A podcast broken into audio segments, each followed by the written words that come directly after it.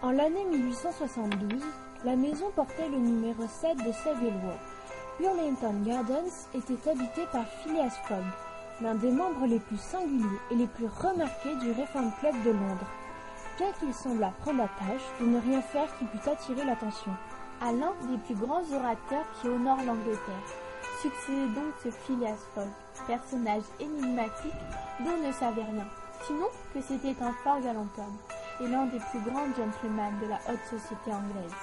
Anglais à coup sûr, Phileas Fogg n'était peut-être pas londonner. On ne l'avait jamais vu ni à la bourse, Ni à la banque, ni dans aucun des comptoirs de la cité. Phileas Fogg était membre du Reform Club, Et voilà tout.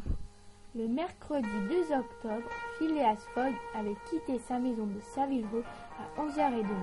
Il arriva au Reform Club. Une demi-heure plus tard, divers membres du Reform Club faisaient leur entrée. C'étaient les partenaires habituels de M. Phileas Fogg, comme lui enragé joueur de whist.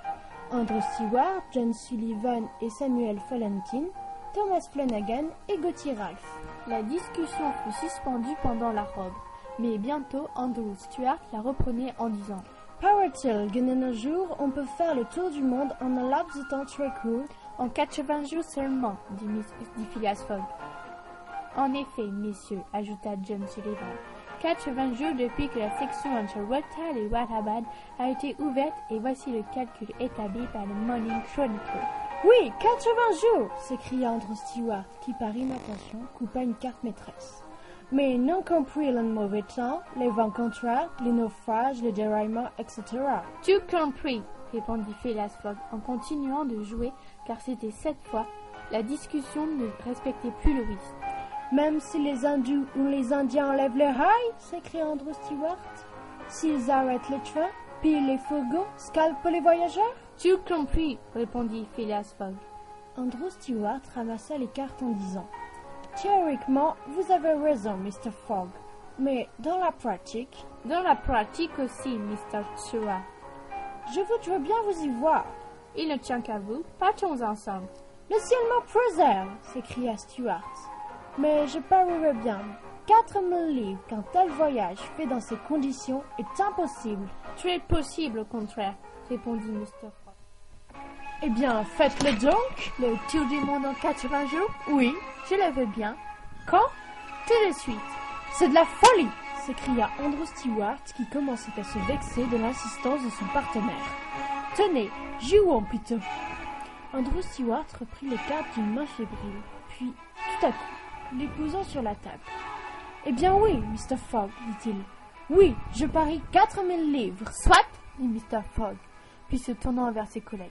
J'ai vingt mille livres déposés chez Barrington. Je les risquerai volontiers. Vingt mille livres s'écria John Sullivan. Vingt mille livres qu'un retard imprévu peut vous faire perdre. L'imprévu n'existe pas, répondit simplement Phileas Fogg.